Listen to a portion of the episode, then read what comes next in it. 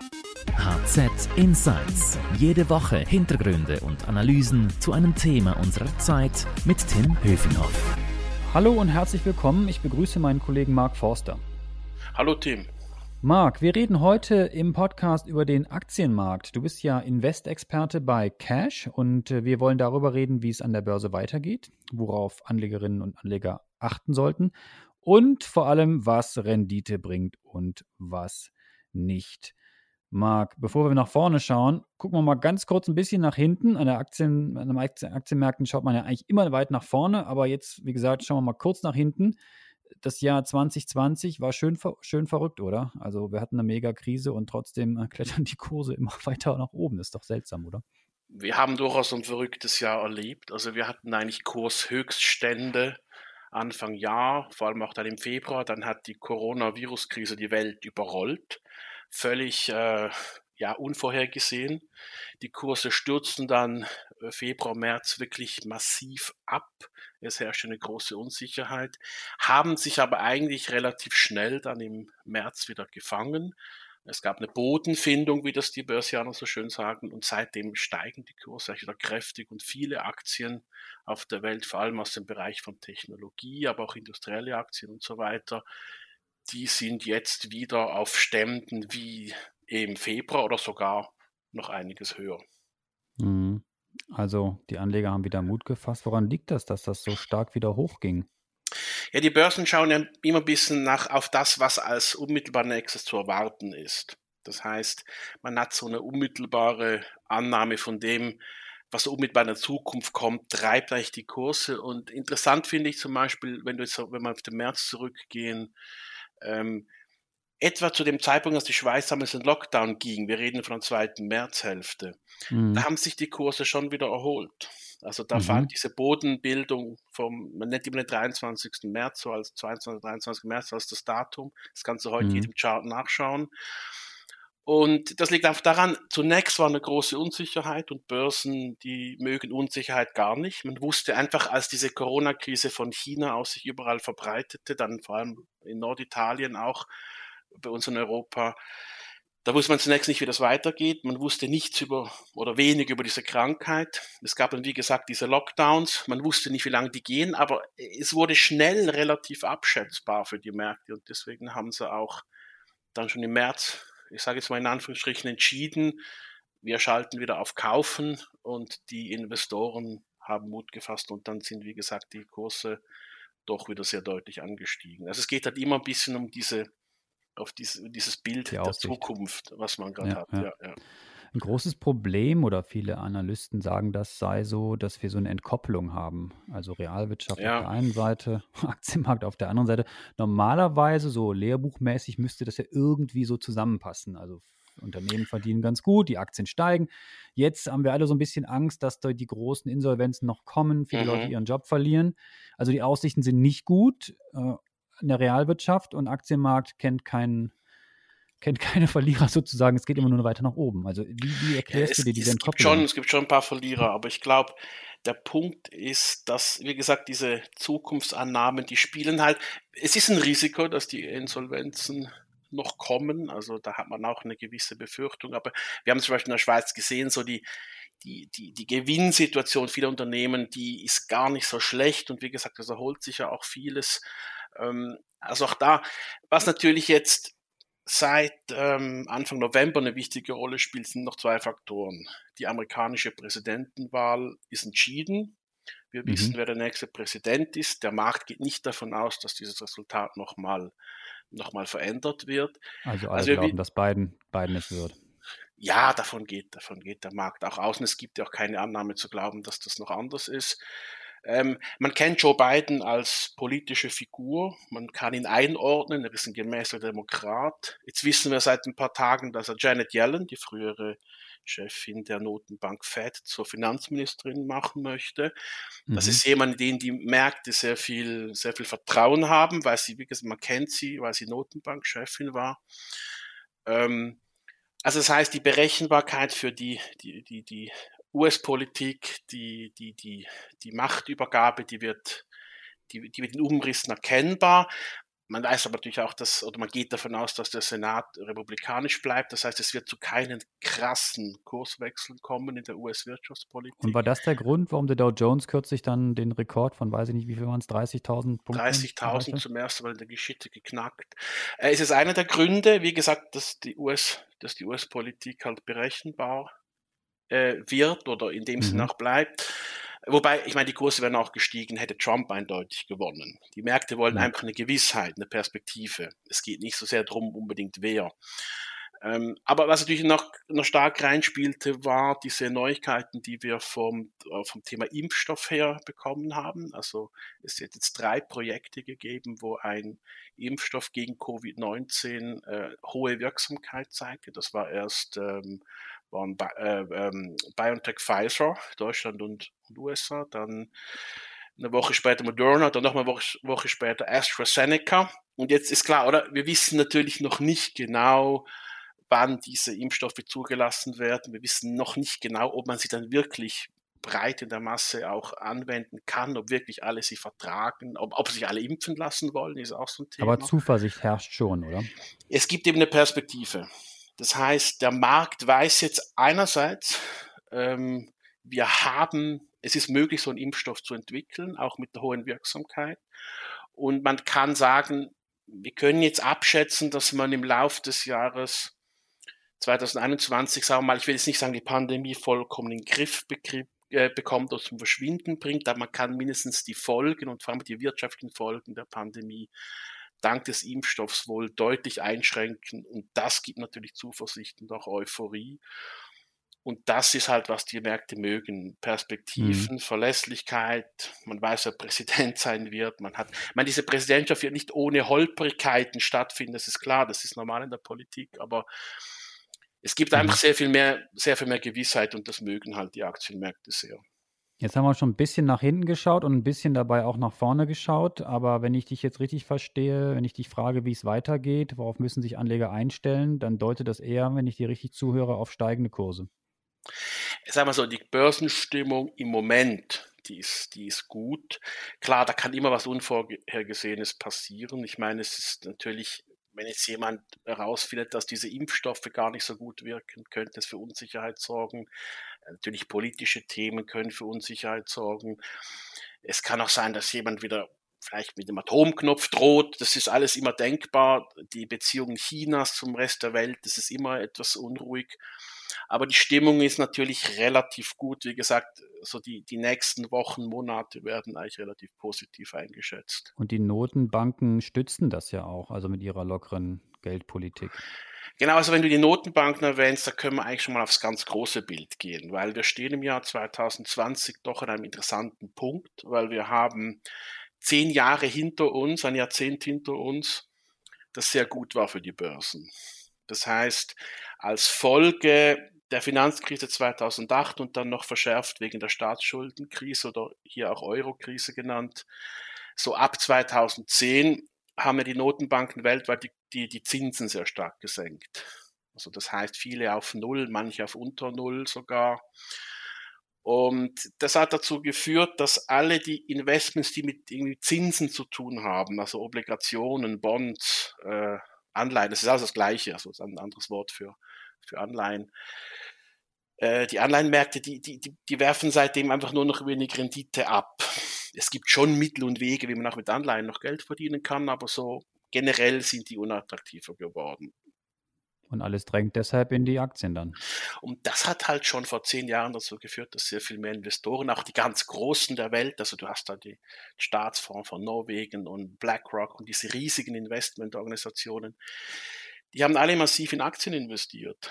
Und das hat die Kurse getrieben. Ich meine, der, der, der, der, der SMI, der Swiss Market Index, der die 20 wichtigsten Aktien der Schweiz versammelt, der hat sich verdoppelt. Und der Dow Jones ist jetzt auf 30.000. Der war irgendwie noch bei irgendwas um 10.000 vor 10, 11, 12 Jahren. Das heißt, ein wahnsinnig gutes Jahr. Und der Treiber war eben diese Geldpolitik in erster Linie. Die Attraktivität von Aktien, äh, vis-à-vis -vis jetzt anderen Anlageklassen, vor allem natürlich äh, Obligationen. Und wenn wir jetzt in die Zukunft schauen, sagen wir für die nächsten zehn Jahre, also ich würde niemandem jetzt versprechen oder in Aussicht stellen, dass es in den nächsten zehn Jahren nochmal sich alles verdoppelt oder verdreifacht. Das ist schade. Prognose. ja, das ist insofern schade, dass ich das nicht versprechen kann, aber ist nicht seriös soweit. Aber dieser fundamentale Treiber, äh, lockere Geldpolitik, der bleibt. Und ich glaube mhm. eben, äh, viele Leute sagen ja, ähm, ja, das ist nur eine Abkehr von einer Hochzinspolitik der, der, der Notenbanken. Das ist eine Ausnahme. Ich glaube es nicht. Die lockere Nullzinspolitik oder Tiefzinspolitik, das, das ist here to stay. Das bleibt einfach für, für längere Zeit erhalten. Jetzt gerade auch mit Corona, diese Milliardenhilfen der Staaten für finanziert werden zur Abfederung der, der, der, der Folgen dieser Lockdowns muss finanziert werden. Also die Schulden steigen nochmal mehr und keine Regierung, die hohe Schulden hat, will, will hohe Zinsen. Oder? Also das heißt, hm. das bleibt. Wobei und es gibt noch. Inflationsmäßig? Gibt es da Gefahr für den Aktienmarkt? Ja, der Aktienmarkt hat sich tatsächlich gar nicht mal so sehr auf die Inflation konzentriert, glaube ich. Also das äh, interessiert Ökonomen. Natürlich hat die, die Inflation was zu tun mit der Geldpolitik, aber also ich sehe ich sehe eigentlich noch andere Treiber für die nächsten Jahre und das ist äh, die Digitalisierung. Das ist so ein Schlagwort, was wir immer hören. Aber wenn du jetzt mal überlegst, ähm, was ändert sich alles in unserem Alltag? Wir nehmen dauernd neue Arten von Dienstleistungen in Anspruch. Wir nutzen neue Produkte, wir kaufen neue Geräte, wir ändern unser Verhalten beispielsweise beim beim Einkaufen. Wir kaufen mehr online ein. Das heißt, die Digitalisierung wird nach wie vor riesige Chancen geben für alle Unternehmen, die irgendwo da äh, mitwirken können, die die entsprechenden Produkte und Dienstleistungen auf den Markt bringen, die dadurch Marktanteile ausbauen können, die dadurch äh, Kunden gewinnen. Also das ist, das ist weiter eine große Umwälzung. Es wird immer unternehmerische Menschen geben auf der Welt, die Firmen gründen, die, die da, die sich da äh, weiterentwickeln. Und da hm, das heißt, wir sind schon mitten, mittendrin in der Branchendebatte sozusagen. Also was lief denn bisher so ganz gut und äh, wo glaubst du, in welchen Branchen könnten in den nächsten Monaten, Jahren die größte Rendite locken? Ähm, also Technologie ist natürlich schon sehr beliebt. Also Technologieaktien haben dieses Jahr auch schon massiv zugelegt. Die gehören zu dem Segment, die eigentlich schon wesentlich über dem Stand sind von, von wie es im Februar vor der Krise war.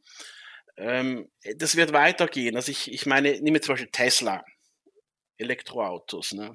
Äh, die haben ihren crazy, Kurs, die Entwicklung an dem Aktienmarkt, ja, wie das hochgeht, ja. Äh, die haben sich verfünffacht. Ne? Und ich würde jetzt nicht sagen, dass sie sich gleich nochmal verfünffachen, aber ich, für mich gibt es jetzt keinen Grund anzunehmen, dass diese, dass diese Aktien jetzt das Ende der Fahnenstange erreicht haben. Da gibt es natürlich Hochs und Tiefs, das ist klar. Und irgendwann wird ein anderer Hersteller in der E-Mobilität äh, zu Tesla aufschließen, aber derzeit sind die, sind die, äh, sind diese Aussichten gut. Ähm, jetzt, wenn du mir, klar, Aktien musst du immer ein bisschen aus dem Moment heraus beantworten. Also ich kann jetzt ja nicht sagen, wie es in zehn Jahren ist, aber im Moment, wenn wir uns den Schweizer Markt mal anschauen, wir haben jetzt ein bisschen über die amerikanischen Aktien gesprochen mit Technologie. In der Schweiz hingegen zum Beispiel sind im Moment die Pharmatitel interessant. Die Pharmabranche ist etwas zurückgefallen, auch durch die Krise, hat noch nicht richtig aufgeholt. Aber auch da, ich meine, Medizin, Wirkstoffe, Therapien, äh, Diagnostika, das wird einfach weiter, das wird weiter auch gefragt sein. Da besteht ein Markt, da sind auch Schweizer Firmen jetzt wie natürlich in erster hm. Linie Roche und Novartis in einer guten Position. Ja. Was sagst du, was sagst du Leuten, die argumentieren würden, die Kurse sind schon sehr stark gestiegen generell, die Bewertung der vieler Titel ja. ist schon sehr hoch.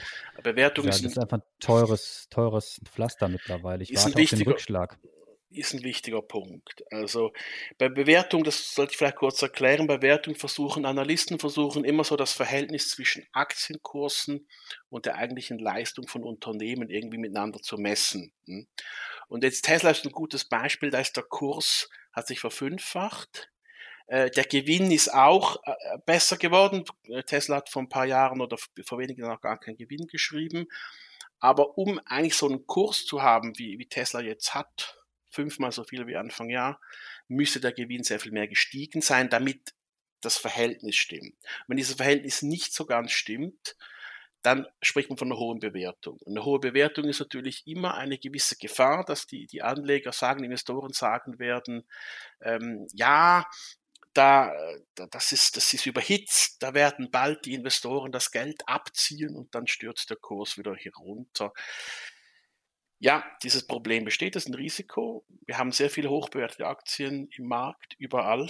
Aber wenn du mich fragst, eben wie gesagt, solange diese Treiber wie Geldpolitik da sind, solange die Innovation da ist, solange die mhm werden diese, werden diese Aktien auch nicht gleich. Äh, den günstigen Einstieg findet man sowieso nie. Also, dass man immer darauf hofft, dass es 10, 20 und mehr Prozent runtergeht, um günstig einzusteigen, das ist. Ähm, also, ich glaube, die wenigsten, die wenigsten Anleger finden den Punkt, wo es am günstigsten ist, zum Kaufen und den Punkt, wo es am teuersten ist, zum, zum Verkaufen. Ja. Aber. Da sind wir schon bei der Anlegerkunde sozusagen. Ja. Was sind denn so die besten Wege, in Aktien eigentlich zu investieren? Ja, gut, ich meine, für mich gibt es so zwei Arten von Leuten beim Aktieninvestment. Es gibt aktive Anleger, die suchen sich bewusst äh, äh auch Aktien aus und investieren dann in diese. Äh, da muss man einfach klar sein, da muss man sich mit der Materie beschäftigen, also man muss die Unternehmen kennen, man muss wissen, was für Märkte sie haben, man muss sie man muss ein bisschen eine Vorstellung haben, wie sich Kurse entwickeln, man muss sich viel informieren. Ähm, aber das ist natürlich ein sehr kleiner Teil der Leute, der so anlegt. Dass man geht davon aus, in der Schweiz sind irgendwie, ich weiß auch nicht, 15 bis 20 Prozent der Leute halten aktiv Aktien. Also indirekte Aktionäre sind immer fast alle wegen der Pensionskasse. Mhm. Aber Leute, die aktiv mit Aktien, Aktien besitzen und traden, das ist eine Minderheit. Und darin wiederum gibt es die Minderheit von denen, die auch wirklich wie Profis eben anlegen. Für Leute, die Aktien ähm, haben wollen, aber sich vielleicht nicht so sehr mit, äh, mit Kursen und Unternehmen und jeden Tag die Charts lesen, jeden Tag die Börsenberichte. Da gibt es natürlich die Methode des aktiven Pass des, äh, des passiven Anlegens, das auch mhm. eine ganze Reihe von Chancen bietet, ja. Und da gibt es dann die ETFs, auf die man so alle schwören, wir alle schwören, oder? Die Exchange Traded Funds, die börsennotierten äh, Genau, wobei ich, man, kann, man kann sich mal so die Frage stellen, ja, sollen denn, sollten jeder Aktien haben? Und wenn du mich das fragst jetzt als Finanzjournalist, würde ich sagen, nein, nicht jeder. Man muss, muss sich voll bewusst sein, dass Aktien sind sogenannte Risikoinvestments. Also das heißt, mit Aktien kannst du sehr viel Geld gewinnen, aber auch sehr viel Geld verlieren. Mit Obligationen beispielsweise ist das viel, viel stabiler und risikoärmer. Ähm, aber auch kaum Rendite gibt kaum Rendite. Und, wenn ich so, ich gebe zum Beispiel, hätte ich Anfang dieses Jahres, du hast ja auf die Kurs, wir haben schon von der Kursentwicklung gesprochen, hätte ich Anfang des Jahres für 10.000 Franken Aktien gekauft, dann wären die natürlich irgendwann im März nur noch irgendwie 7.000 wert gewesen. Und wenn ich jetzt jemand bin, der jetzt, sagen wir mal, sag ich mal, deswegen nicht mehr schlafen kann und in Panik dann noch verkaufen will, was noch da ist und dann eben diese, sagen wir mal, 3000 Franken Verlust macht, dann bin ich nicht der Richtige für den Aktienmarkt. Also man muss ein bisschen fähig sein, diese, diese Schwankungen auszuhalten. Jetzt, wie gesagt, jetzt kamst du zu den zu den Instrumenten. Du hast ja die ETF schon erwähnt und das stimmt schon. Das ist ein Markt, der hat sich sehr stark äh, entwickelt in den letzten Jahren. Vielleicht kurz zum Erklären, was sind ETFs? Das sind eigentlich Fondsprodukte, die aber relativ starr sich an einem, zum Beispiel einem Index orientieren. Also wenn ich einen ETF, einen Exchange Traded Fund, auf dem SMI kaufe, dann habe ich einfach die 20 Aktien des SMI da drin und der ETF bewegt sich vom Kurs her ziemlich genau gleich wie der, wie der SMI. Und das hat, äh, es hat eigentlich, äh, ich muss ja immer Vor- und Nachteile sprechen, so als wenn ich da so ein bisschen Rat geben will. Die Vorteile von ETFs ist klar, die sind ähm, diversifiziert, da ist immer relativ viel drin. Wie gesagt, es kann ein Index sein, es kann eine Branche sein, es kann, können Aktien aus einem bestimmten Land sein. Also da gibt es ganz viele Möglichkeiten wie so ein ETF zusammengebaut ist, aber ist eben relativ starr und deswegen, äh, also diversifiziert, das heißt, deswegen hast du schon mal eine, eine relativ breite Zahl von Aktien. Also wenn eine abstürzt, stürzt nicht alles ab. Das ist ja der, der, der Sinn der, der Diversifikation. Ähm, das zweite ist relativ günstig. Also für einen ETF zahlst du heute irgendeine Gebühr, die liegt vielleicht bei 0,2, 0,3, 0,4 Prozent des angelegten Vermögens. Mhm. Das heißt, die, die Kosten fressen ja nicht die Rendite weg. Wenn du jetzt zum okay. Beispiel teure, komplizierte Fonds kaufst mit aktivem Fondsmanagement, dann zahlst du 1,5 Prozent oder vielleicht sogar 2. Und das dann jedes Jahr. Das nimmt dir sehr viel von deiner Rendite halt dann wieder weg. Das heißt. Ist das so einer der größten Fehler jetzt zum Abschluss unseres Podcasts, vielleicht mal zusammengefasst, einer der größten Fehler, die Anleger am Aktienmarkt machen, dass sie einfach nicht auf die Gebühren, auf die Kosten achten? Das ist sicher ein Problem. Also für diejenigen, die sich, ähm, äh, also diejenigen, die wirklich ein passives, breit diversifiziertes Investment suchen, müssen natürlich schon noch schauen, dass sie die, dass sie die, ähm, die Kosten vergleichen. Also wenn man zu viel zahlt für sein Investment, dann muss man, äh, wie gesagt, dann, dann wird einfach ein Teil der Rendite nützt mir dann nichts mehr. Hm. Marc, dein Fazit zum Abschluss. Also wenn ich dich richtig verstehe, Aktien lohnen auch weiterhin, ähm, aber man muss genau auf die Kostenstruktur achten, oder? Also Aktien, Aktien lohnen sich meiner Meinung nach weiter. Also wie gesagt, ich verspreche niemandem, dass man nochmal verdoppelt in den nächsten zehn Jahren, aber die grundlegende Basis für steigende Aktienkurse ist da wie gesagt, umsichtig anlegen. Wenn man aktiver, wenn man aktiver anlegt, ist, wie gesagt, sorgfältig Einzelaktien auswählen. Wenn man passiv anlegen will, sich gute, diversifizierte und auch, wie du sagst, kostengünstige Produkte auswählen. Und dann würde ich sagen, kann man tatsächlich in den nächsten Jahren, wir reden jetzt wirklich von Langfristinvestment, kann man auch weiter sein Vermögen damit aufbauen, ja. Marc, danke für deine Insights. Noch mehr Infos zum Thema und äh, äh alle hintergründigen Informationen gibt es natürlich immer auf cash.ch und auf handelszeitung.ch. Und wenn Ihnen unser Podcast gefallen hat, dann äh, würden wir uns freuen, wenn Sie uns abonnieren und weiterempfehlen. Wenn Sie uns loben wollen oder tadeln, das ist natürlich auch erlaubt, dann schreiben Sie uns doch einfach an podcast.handelszeitung.ch. Ich möchte zum Abschluss jetzt noch äh, meinem äh, Podcast-Produzenten Carlo Lardi danken und ich möchte Werbung machen für die Podcasts meiner Kollegen. Da haben wir nämlich HZ Upbeat, alles über Startups von Stefan Meyer. Und ich möchte Werbung machen für den Podcast mit dem Titel Schöne neue Arbeitswelt. Den macht meine Kollegin Melanie los. Merci fürs Zuhören. Bleiben Sie gesund. Danke, Marc. Und bis dahin, adieu. Tschüss. Vielen Dank. HZ Insights